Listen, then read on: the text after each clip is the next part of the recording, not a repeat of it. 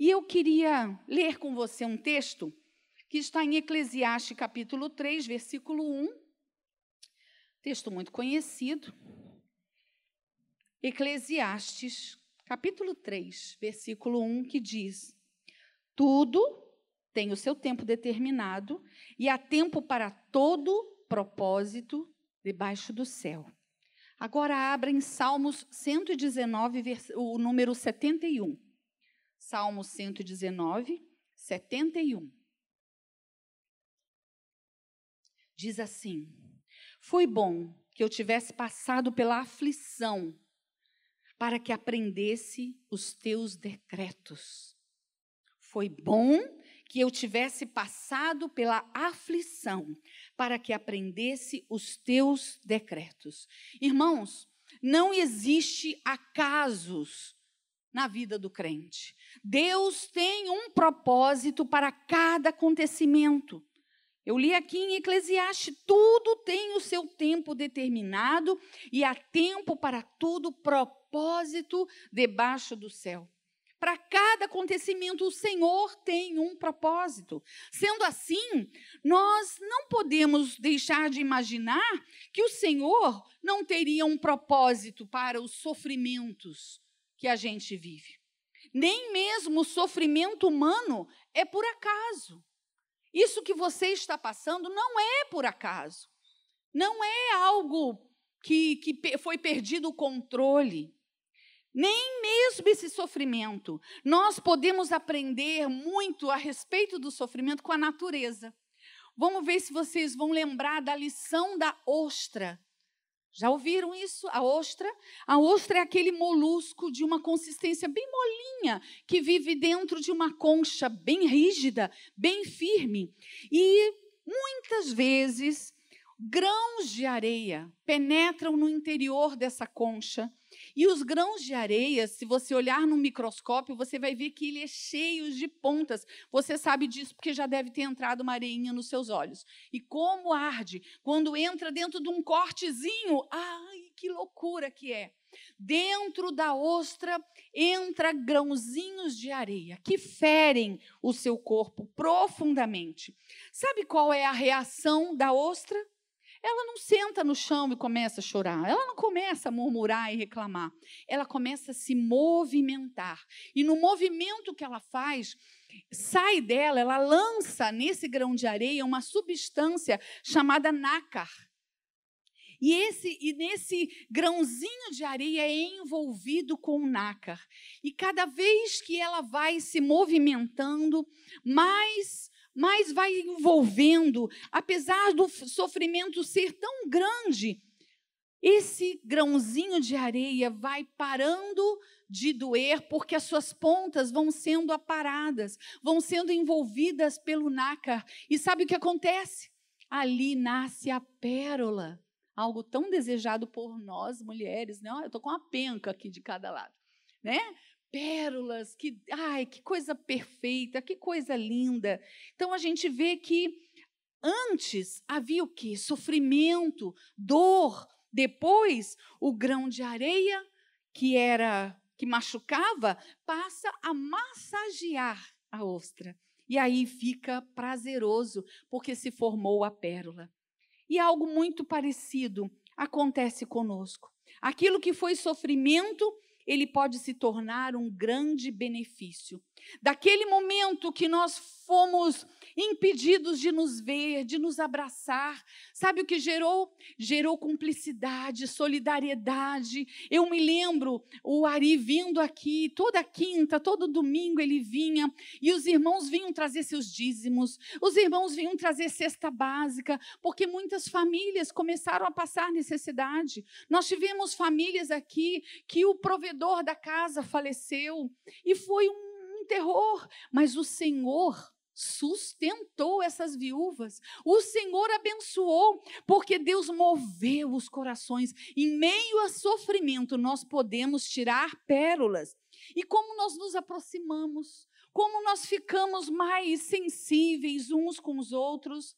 Ah, meus irmãos, foi um tempo difícil, não foi? Mas eu louvo o Senhor Jesus, porque nós exercitamos a nossa fé. Em quantos, em quantos momentos a gente apavorado, assustado. Eu lembro do Mário e sua esposa. Logo no início eles adoeceram. E, meu Deus, nós ligávamos para eles e a voz do Mário não era boa, não, gente. Ele falava e faltava o ar. E aí o Ari dizia nos grupos: gente, vamos orar, vamos orar pelo. Malu, ora pelo Mário, Malu, vamos clamar. E todo mundo se uniu naquela batalha. E hoje nós podemos louvar ao Senhor Jesus, porque o Senhor livrou os seus servos. Como Deus é bom. Ah, mas então aqueles que se foram, Deus não livrou? Aqueles que se foram voltaram para casa. Aqueles que se foram voltaram para o seio do Senhor, voltaram para o lar, porque nós não somos deste mundo, meus irmãos, nós somos cidadãos do céu. Olha, quão, como é maravilhoso, quantos ensinamentos existem no sofrimento. Quais são os propósitos de Deus com o sofrimento? E é disso que eu quero falar com você hoje. Será que existe propósito de Deus no sofrimento? E o primeiro propósito que eu quero salientar aqui é que o sofrimento entre os ímpios, por exemplo, entre aqueles que não servem ao Senhor, é para manifestar o caráter santo de Deus. O Senhor, através do sofrimento, ele usa para despertar aquele que ainda não segue ao Senhor. Nessa pandemia, muitas pessoas se voltaram para Deus grande parte se distanciou mais ainda. A gente tem percebido, vocês também, a nossa sociedade está mais promíscua, está mais permissiva, está mais enlouquecida. É impressionante o que tem acontecido. A gente, quando começou a liberar que os estabelecimentos abrissem suas portas e reunissem pessoas, gente, quando a gente retorna da igreja, você passa por barzinhos e não dá para ver luz lá dentro, de tanta gente. E as pessoas ali em relacionamentos promíscuos. Mas o Senhor utiliza do sofrimento para despertar o ímpio. Eles são afligidos por causa dos seus pecados e têm a oportunidade de conhecer a Deus. A palavra de Deus fala Aqui no Salmo 107, no versículo 17, os insensatos, por causa do seu caminho de transgressão e por causa das suas iniquidades, serão afligidos. Sofrerão sofrimentos. As dores e as angústias sobrevêm aos incrédulos como consequência das suas transgressões. Existem pessoas que vivem com um coração longe de Deus se afundam nas suas iniquidades e que, quando sofre, perguntam-se: por que eu tenho sofrido tanto? Deus, por causa da sua própria santidade, além de abominar o pecado, ele não pode ficar impassível diante de práticas pecaminosas. Do Senhor não se zomba. O ser humano tem escarnecido de Deus. O ser humano tem se deixado usar pelo maligno e tem escarnecido da criação do Senhor, tem zombado do, do nosso Deus.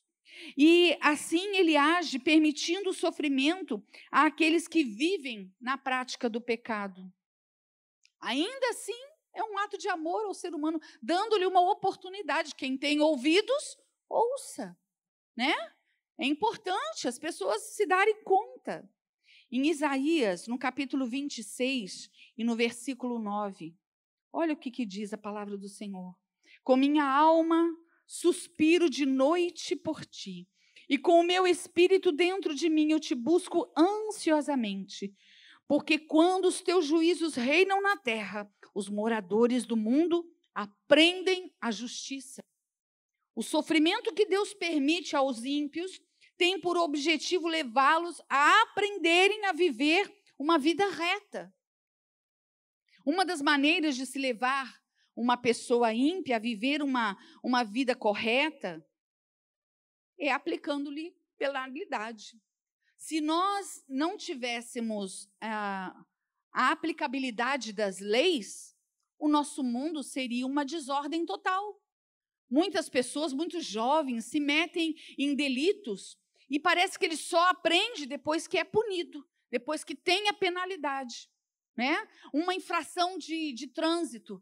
Você para de cometer depois que vem a multa. Depois que a sua carteira é cheia de pontos e você perde a sua carteira. Então, a, a, a aflição, o sofrimento, é, é uma, uma pedagogia de Deus para o ser humano. A manifestação da justiça de Deus, ela tem um efeito saudável dentro da sociedade, porque as pessoas começam a andar em retidão pelo medo da punição.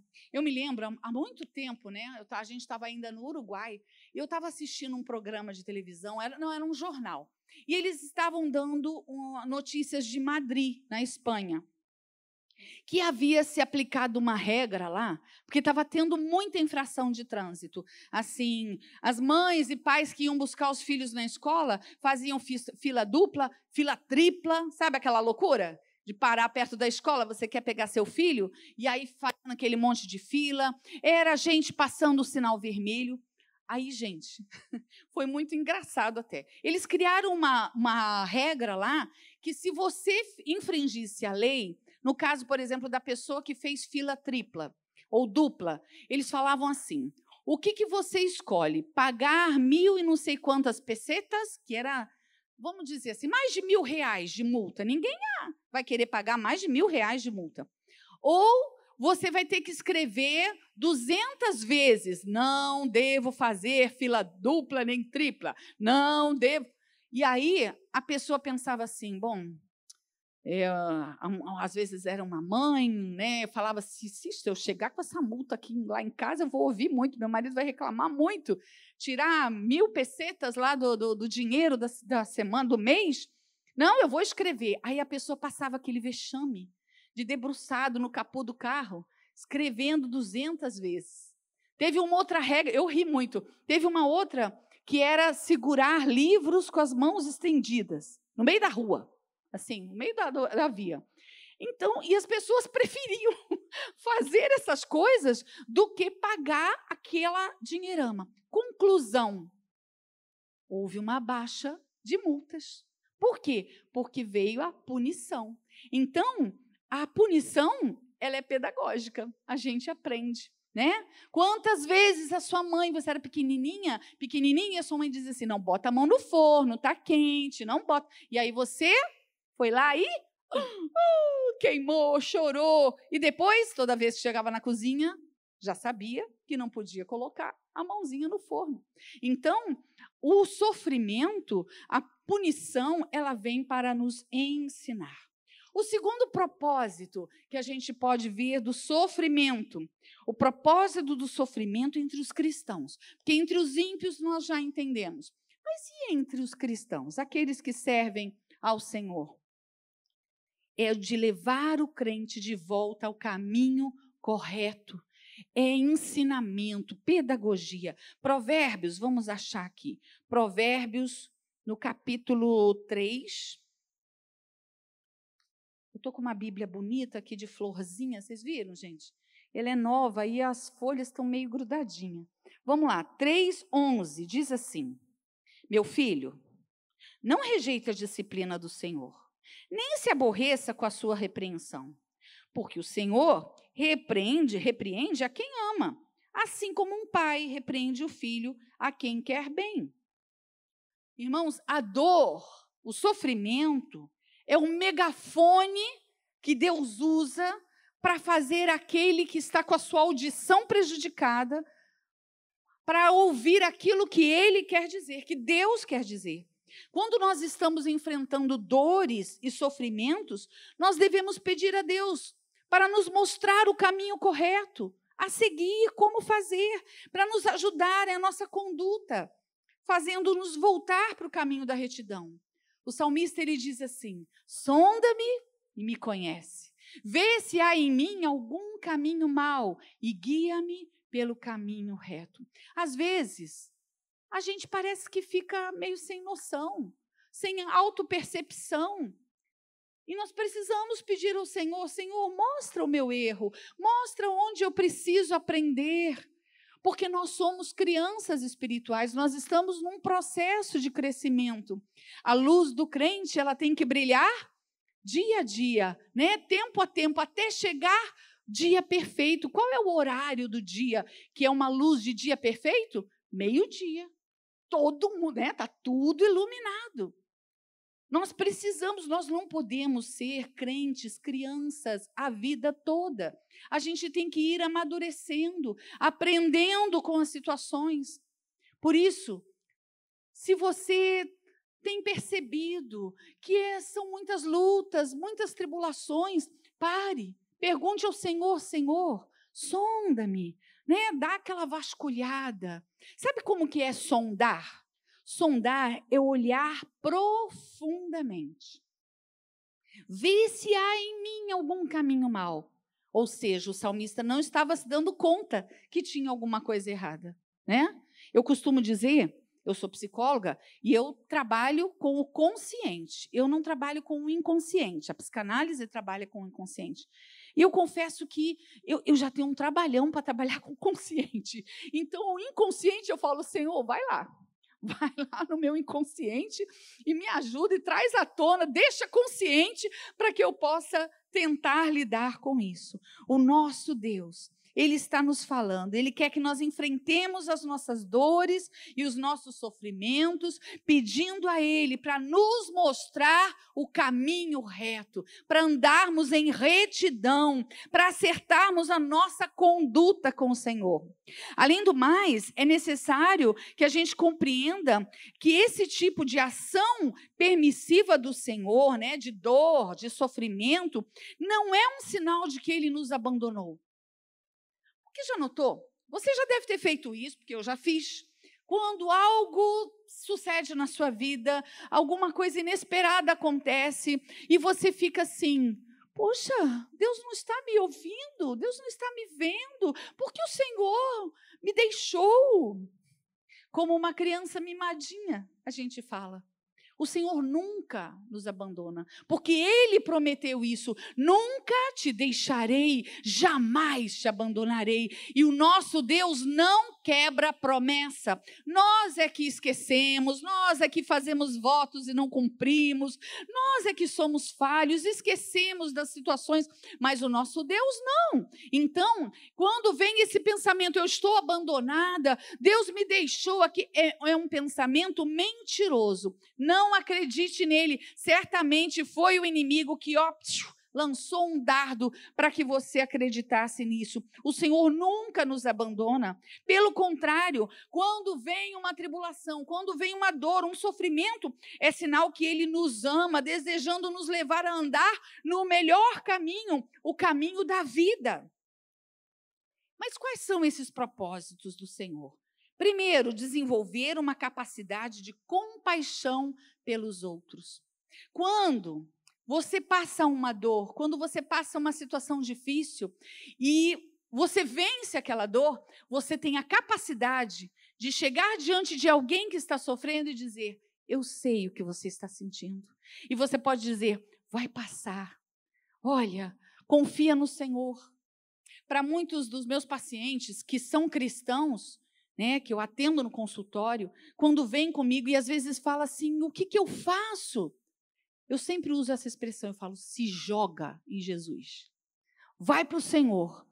Vai, se debruça em Deus. Eu vou te ajudar aqui com os instrumentos da psicologia. Mas se você quiser mesmo a vitória, quiser vencer, se joga em Jesus. Quando eu falo se joga, eu imagino assim: Jesus é uma piscina lotada e eu vou e me jogo ali. Eu tenho que me molhar inteira, eu tenho que mergulhar no Senhor Jesus.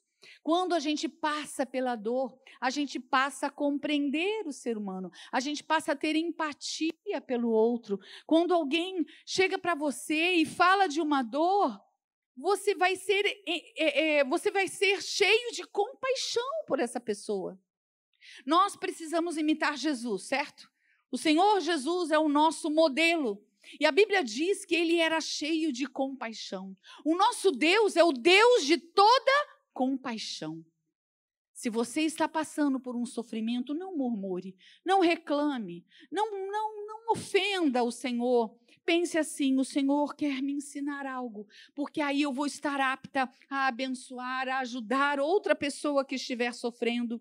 É Deus, é Deus te ensinando no sofrimento. No mundo, nós que somos cristãos, nós sempre vamos passar por tribulações, gente. Não tem jeito. Não tem. O Senhor Jesus nos avisou. Neste mundo, você vai ter o quê? Aflições. Mas aí, ele não falou isso e deu no pé. Ele falou assim: tem de bom ânimo. Ou seja, não fique desesperada, desesperado. E eu quero dizer para você que o diabo, o inimigo das nossas almas, o inimigo de Deus, ele é tão cretino que a primeira coisa que ele faz, que ele vem te perturbar, quando você está passando por uma tribulação, é te roubar o ânimo. Ele não quer que você se anime. Ele quer que você fique, ah, eu estou cansada. Ah, eu quero sumir. Quem aí já falou assim? Eu quero sumir. Se eu pudesse, eu corria, corria, corria, corria.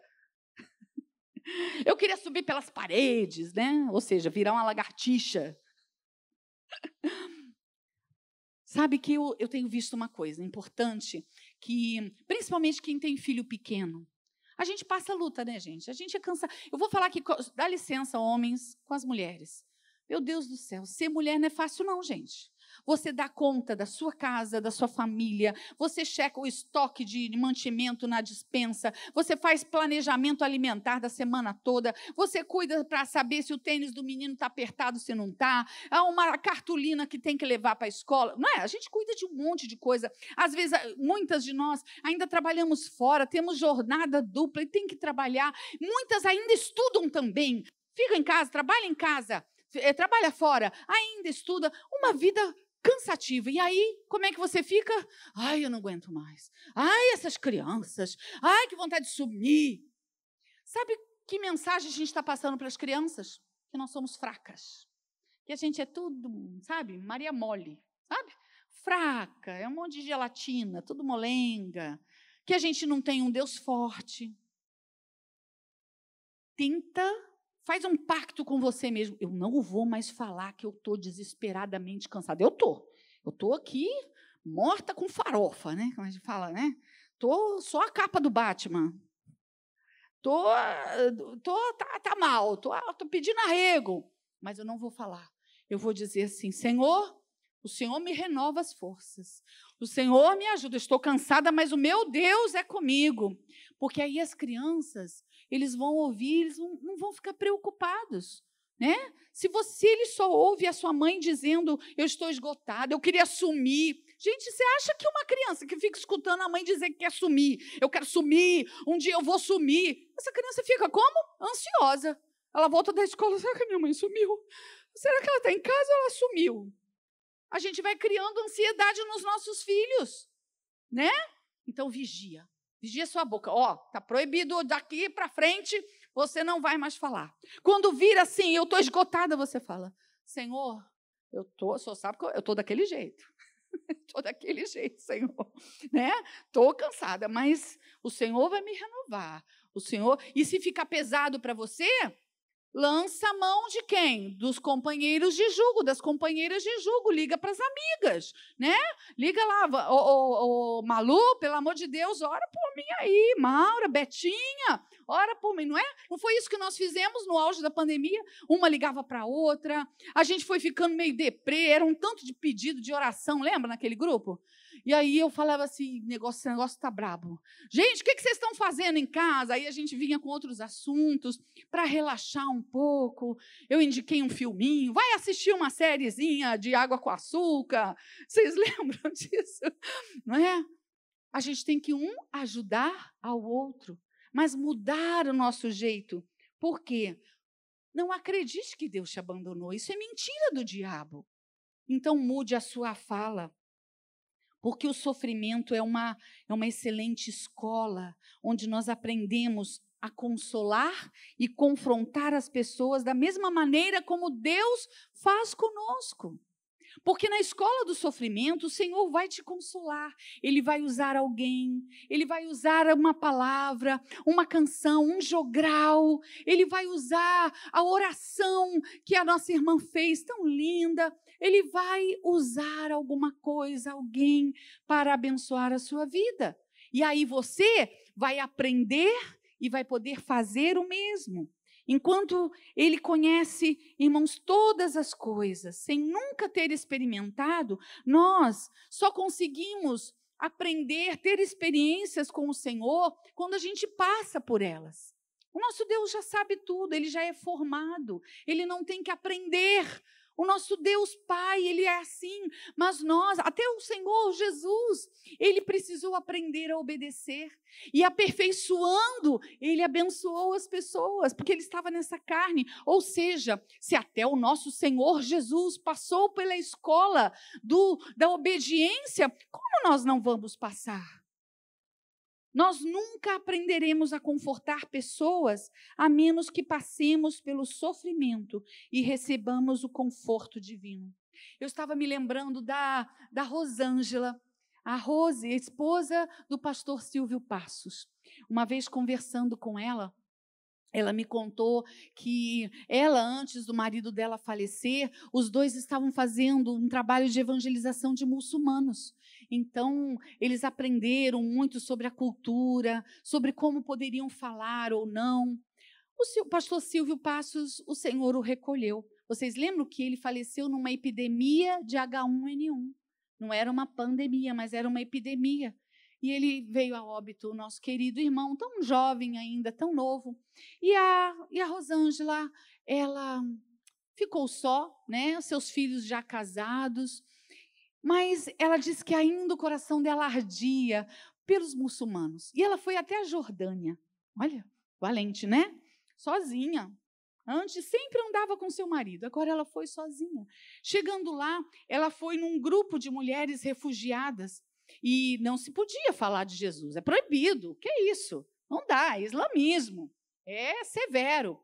Mas eles aceitavam pessoas que ensinassem alguma coisa, como uma terapia ocupacional para aquelas mulheres que estavam tão sofridas, né? A maioria delas haviam perdido suas casas com bombardeios, perderam seus maridos. E aí a Rosângela, que sabia fazer artesanato, ela falou assim: eu quero doar o meu, aprendiz, meu, meu aprendizado de artesanato para essas mulheres. E aí ela estava lá com uma intérprete e fazendo lá, né? Trança aqui, vira para lá. Eu não sei o que, que ela fazia, mas ela estava lá ensinando o artesanato. E aí ela puxava uma conversa. Né? Como você está? O que aconteceu com você? E a intérprete perguntando: Ah, eu estou sofrendo muito, porque agora eu sou sozinha na vida, meu marido morreu. Aí sabe o que ela dizia? Ah, eu também. Hã? É, o meu também, eu também sou viúva. É muito difícil, né? Ah, eu não sei se eu vou aguentar. Aí ela dizia: Você vai. Você vai aguentar, sabe por quê? Porque existe um Deus maravilhoso. Se você entregar a sua vida, passar a andar com Ele, Deus vai te ajudar, assim como Ele fez, tem feito comigo. E as mulheres paravam para ouvir, porque não tinha ninguém fiscalizando já aqui, né? Elas estavam ali para aprender artesanato. Mas mulher fica calada, apresentando, não fica, né? Mulher junta, tem bate-papo, tem troca de figurinha. E ali ela ia evangelizando, e aí as meninas diziam assim: Mas o que eu faço?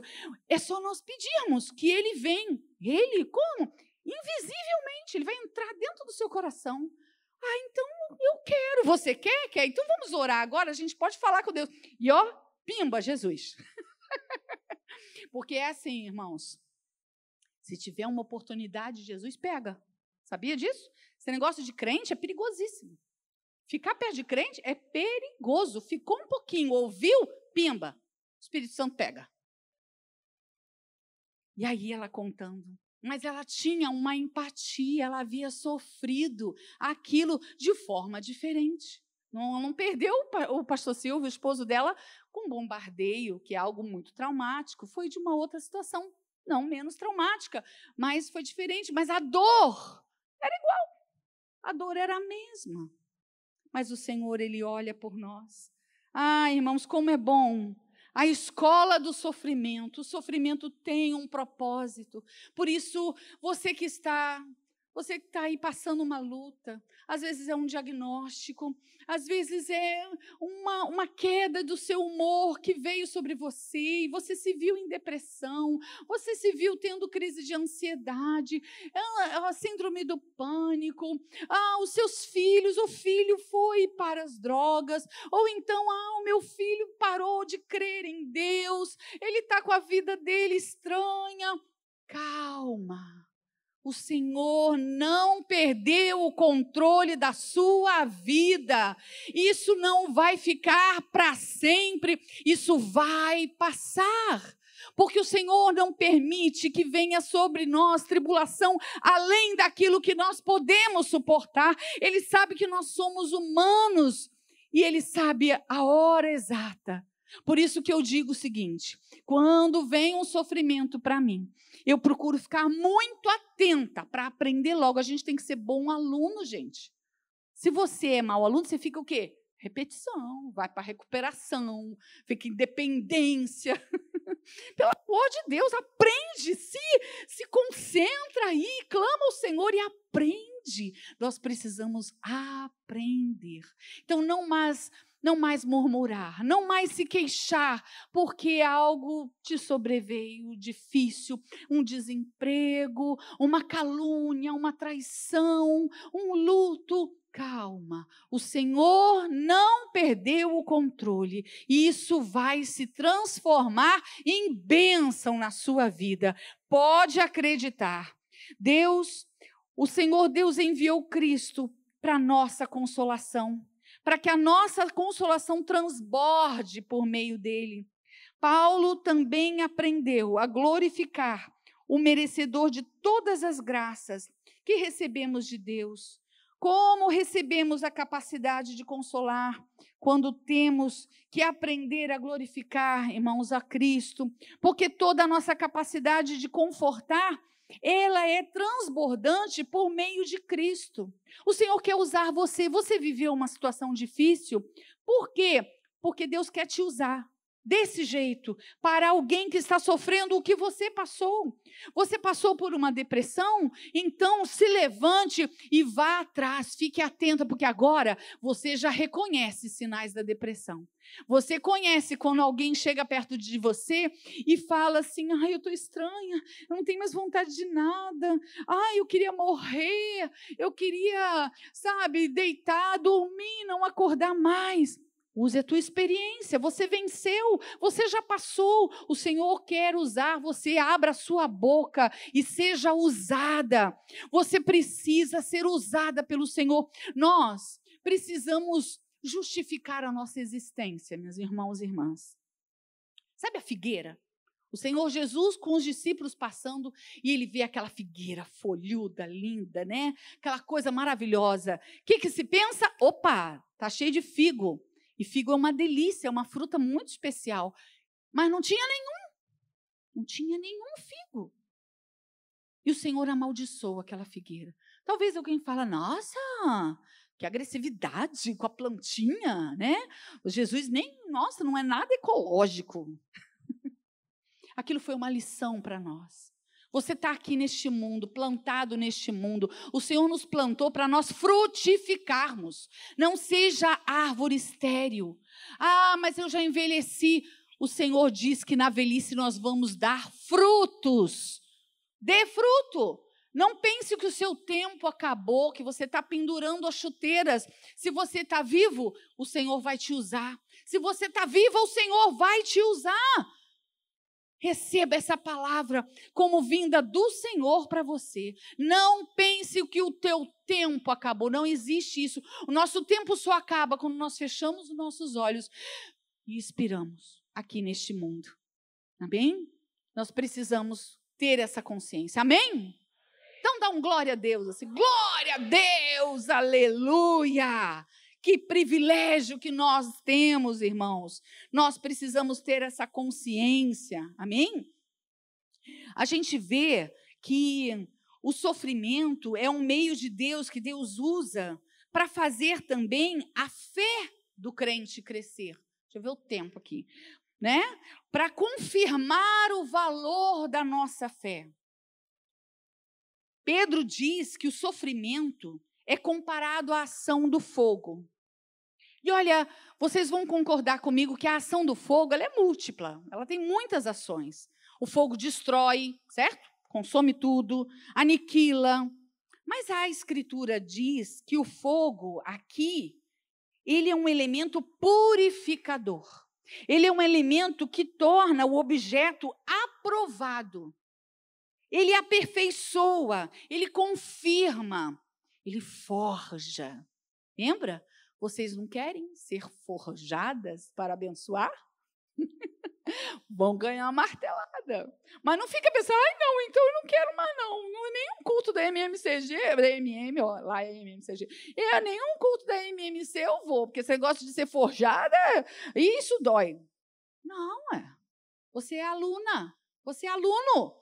Aluno tem que estar na escola todo dia, não é?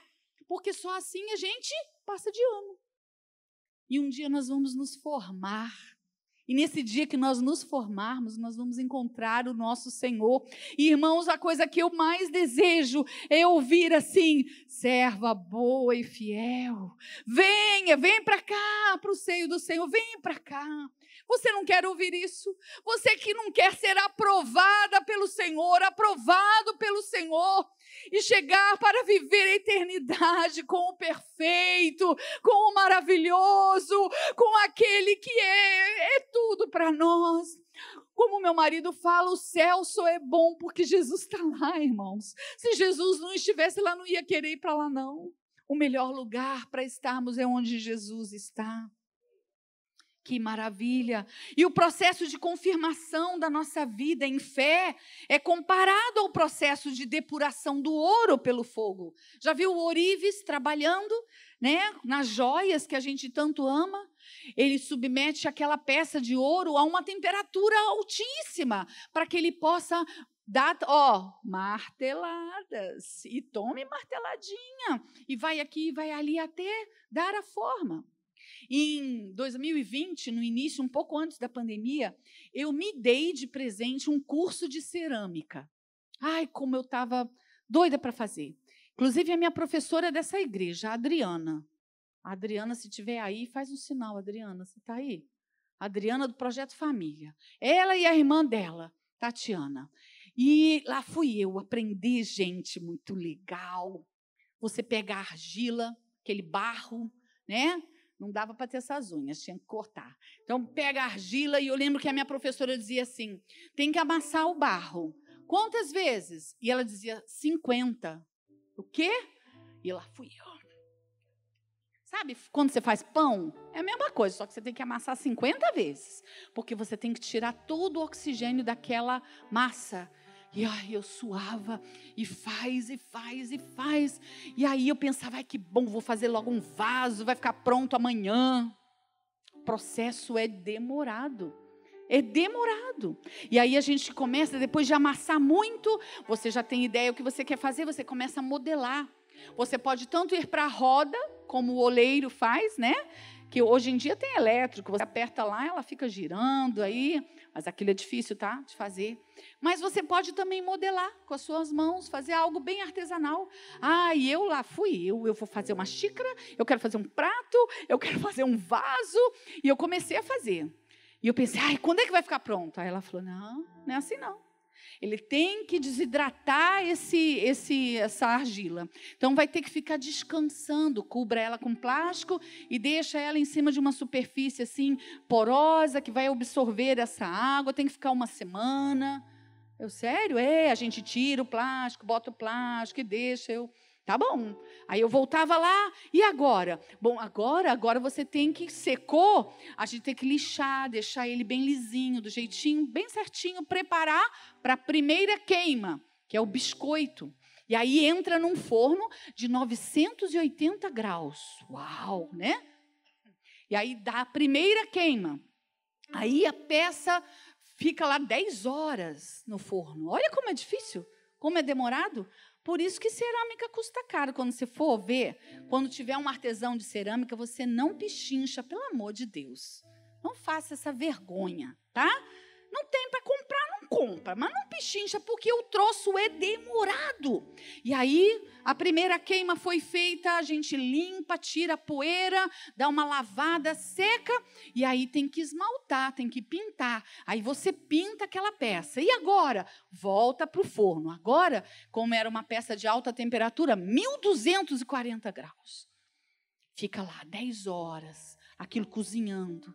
E aí depois, quando acaba, você pega aquilo tá rígido, tá firme no modelo que você quis. Só que o barrinho sofreu.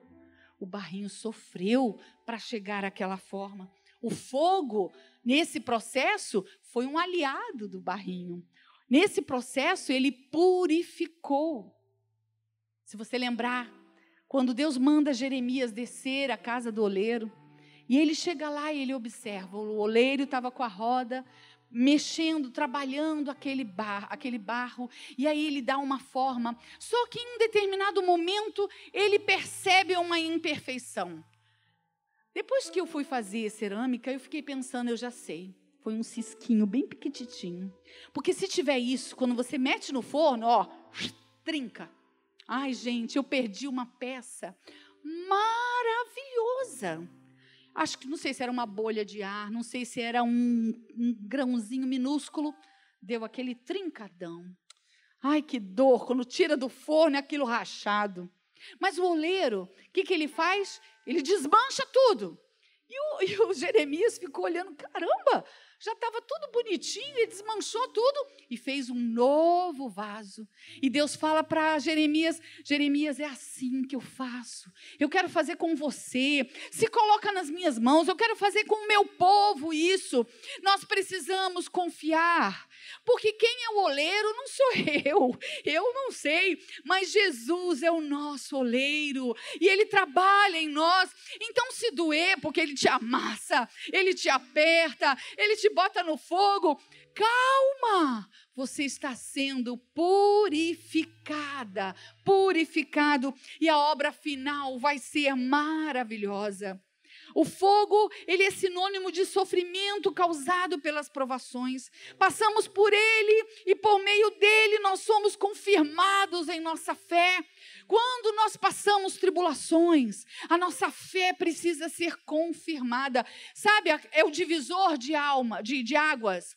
É, é a divisa assim entre os meninos e os homens, entre as meninas e as mulheres. Sabe? É ou não é? Você precisa se posicionar e não ficar igual uma barata tonta.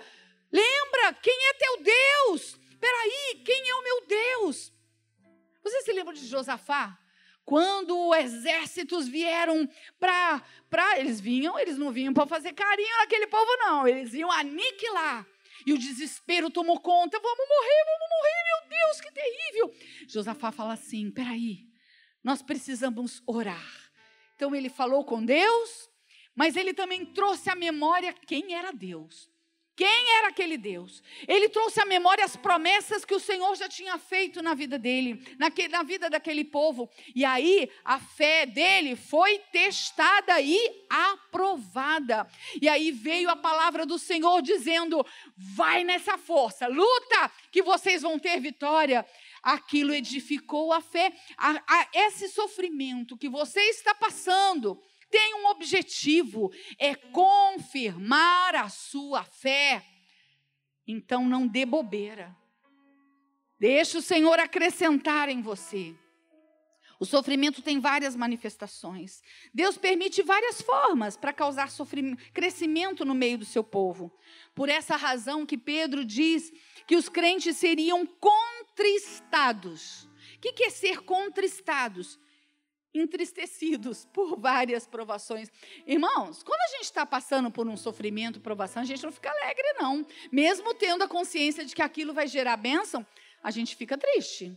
A gente fica abatido. A gente fica até num estado depressivo, sabe? Que você percebe que suas energias estão faltando. Esse teste de fé está longe de ser uma experiência agradável, não é. Pedro diz que o sofrimento para a confirmação da fé vem quando é necessário. Se você está passando isso, é necessário. Nem todos os cristãos que passaram por este mundo experimentaram os sofrimentos desses, de, desses que Pedro fala.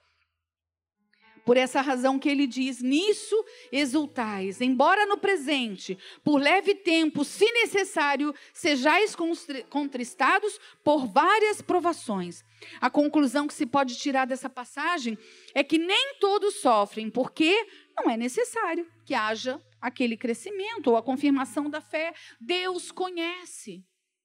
Deus conhece você. Não fique se comparando com a vida do outro irmão, que você fala a vida do nosso, a vida da Aninha é moleza. Mas ó, a vida dela é moleza, casou com um rapaz, aí tá, tá tudo de bom para ela, e eu tô aqui.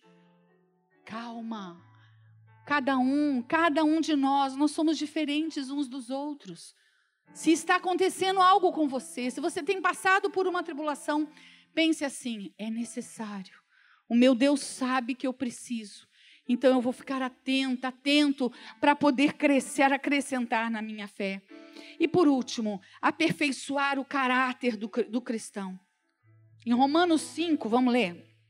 Deixa eu achar aqui. Romanos capítulo 5, versículos 3 e 4. Cadê Romanos? Capítulo 5. As folhas estão novinhas, eu não consigo passar. Três, aqui, diz assim: E não somente isto, mas também nos gloriamos nas tribulações, sabendo que a tribulação produz perseverança. A perseverança com, produz experiência, e a experiência produz esperança. Paulo afirma que o sofrimento é um meio que Deus usa para aperfeiçoar o caráter do cristão. Nós precisamos ter o nosso caráter como o de Jesus. Mas, diferentemente da versão RA, existem outras versões da Bíblia que traduzem o texto de uma forma um pouco diferente. A palavra tribulações é traduzida como sofrimentos, perseverança é traduzida como paciência e experiência é traduzida como caráter aprovado. Assim, Paulo diz que os sofrimentos produzem perseverança, paciência, persistência, constância. Em geral, nós crescemos quando estamos em, em plena calmaria em geral, nós não crescemos quando estamos em plena calmaria, meus irmãos. Não.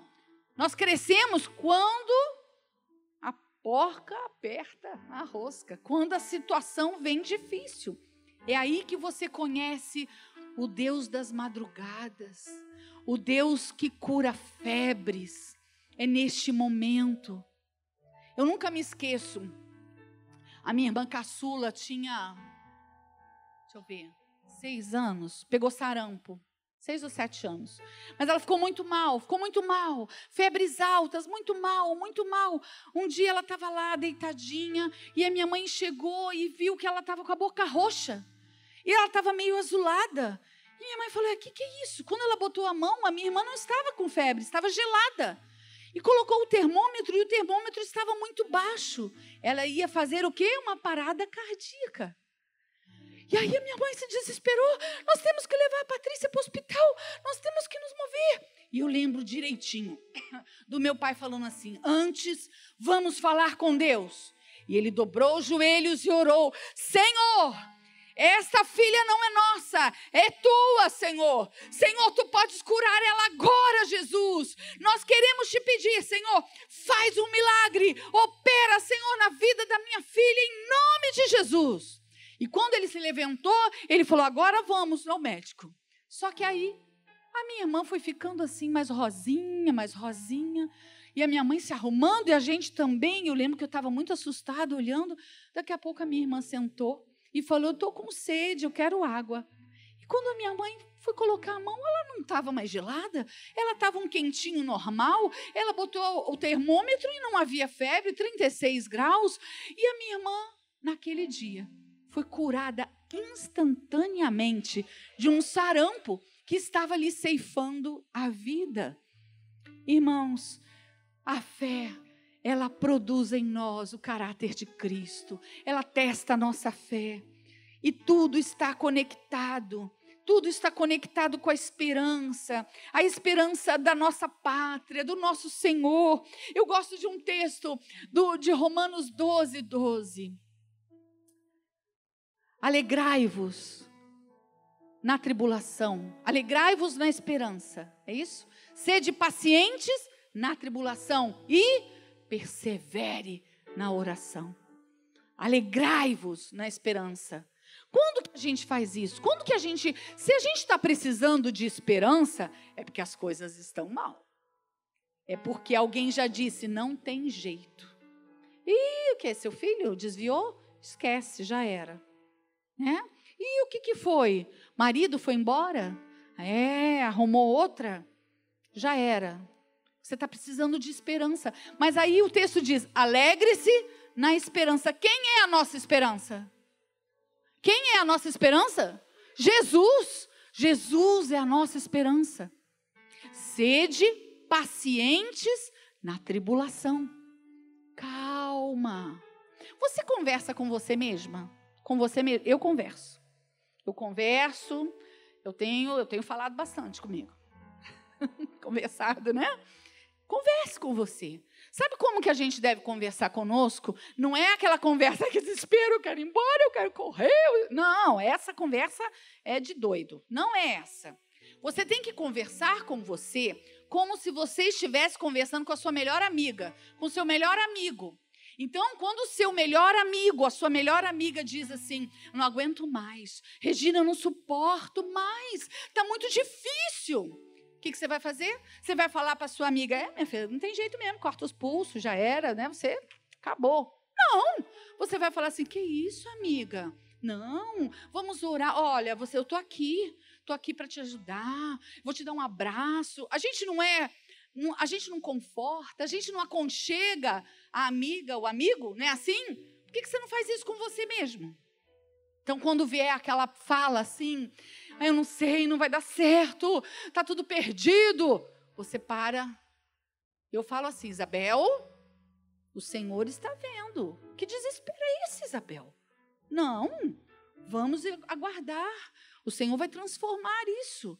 Isso que está ruim, o Senhor vai transformar a maldição em bênção. A Bíblia diz que diante do Senhor até a tristeza salta de alegria. Que Deus é esse? É um Deus poderosíssimo, é um Deus maravilhoso. Romanos 8, 18 fala que os sofrimentos do tempo presente não são para comparar com a glória a vir ser revelada em nós. Tá difícil, tá pesado? Isso daí é uma pulga perto do que Deus tem para nós. Ah, meus irmãos, considerem motivo de grande alegria o fato de passarem por diversas provações, sofrimentos, pois vocês sabem que a prova da sua fé produz perseverança. Por isso, a fala que eu tenho para você é aquela fala daquela gravação quando você entra no, no, no estacionamento do mercado, que é siga em frente. Não é assim? Quando você aperta lá o botão para abrir a cancela, a mulherzinha que está lá dentro, ela diz assim: siga em frente.